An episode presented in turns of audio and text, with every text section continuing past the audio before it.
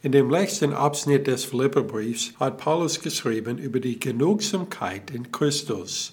Philipper 4, Vers 10 bis 23. Wir fangen an mit Vers 10. Paulus sagt, ich habe mich aber sehr gefreut im Herrn, dass ihr euch wieder so weit erholt habt, um für mich sorgen zu können. Ihr habt auch sonst daran gedacht, aber ihr wart nicht in der Lage dazu. Paulus hat zuvor eine Spendeaktion für die Gemeinde in Jerusalem geleitet. Die Gemeinde in Philippi haben daran teilgenommen. 2. Korinther 8, 2 bis 4. In einer großen Prüfung der Bedrängnis hat ihre überfließende Freude und ihre tiefe Armut die Schätze ihrer Freigiebigkeit zutage gefördert. Denn nach ihrem Vermögen, ja, ich bezeuge es, über ihr Vermögen hinaus waren sie bereitwillig und sie baten uns mit vielen Zureden, dass wir die Liebesgabe und ihre Gemeinschaft am Dienst für die Heiligen annehmen sollten. Die Gemeinde in Philippi war zuvor die einzige Gemeinde gewesen, die ihn finanziell unterstützt hatte. Vers 15, Paulus sagt, und ihr Philipper wisst ja auch, dass am Anfang der Verkündigung des Evangeliums, als es von Mazedonien aufbrach, keine Gemeinde mit mir Gemeinschaft gehabt hat in Geben und Nehmen als ihr allein.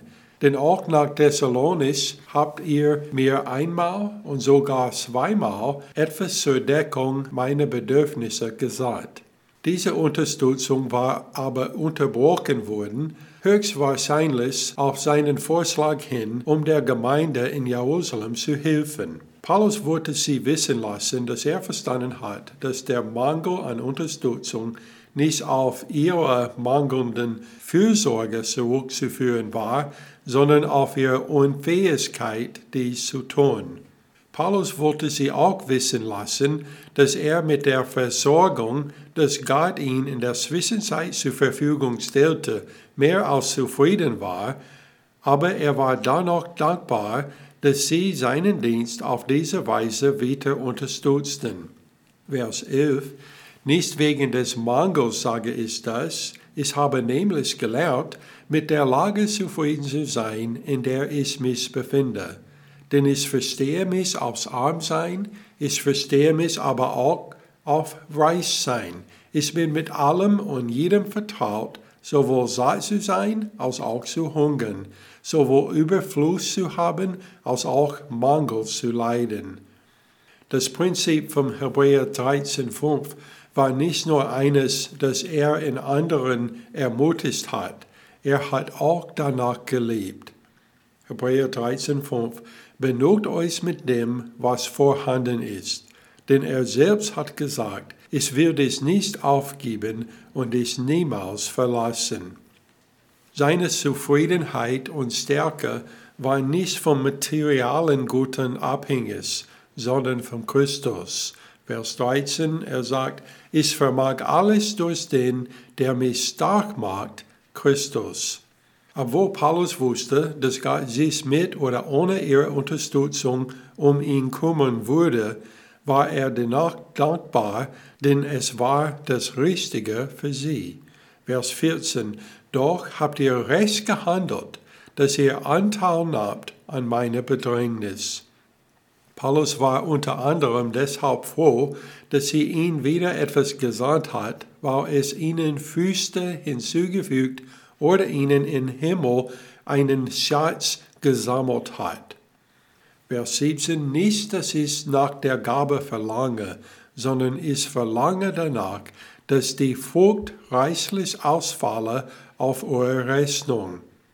Jesus hat gesagt in Matthäus 6, 19 bis 21, ihr sollt euch nicht Schätze sammeln auf Erden, wo die Motten und die Wurst sie fressen und wo die Diebe nachgraben und stehlen, sammelt euch vielmehr Schätze im Himmel, wo weder die Motten noch der Wurst sie fressen und wo die Diebe nicht nachgraben und stehlen.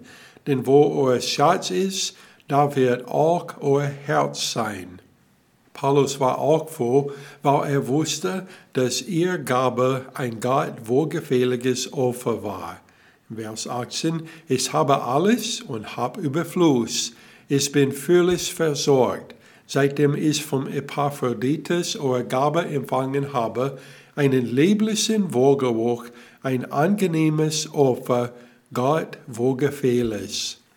Ein dritter Grund für seine Freude war, dass er wusste, dass Gott sie für ihre Gabe belohnen würde, indem er sich hier auf Erden um ihre eigenen Bedürfnisse kümmerte. Vers 19. Mein Gott aber wird allen euren Mangel ausfüllen nach seinem Reichtum in Herrlichkeit in Christus Jesus. Paulus hat nun auch Gott die Ehre für ihre Gabe gegeben. Vers 20. Unserem Gott und Vater aber sei die Ehre von Ewigkeit zu Ewigkeit. Amen. Paulus hat den Brief mit traditionellen Grüßen geschlossen. Erst Grüßen an die Gemeinde selbst, grüßt jeden Heiligen in Christus Jesus.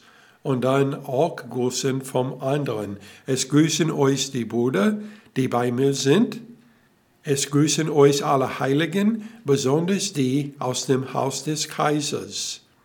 Und dann das letzte, was er gesagt hat, die Gnade unseres Herrn Jesus Christus sei mit euch allen. Amen.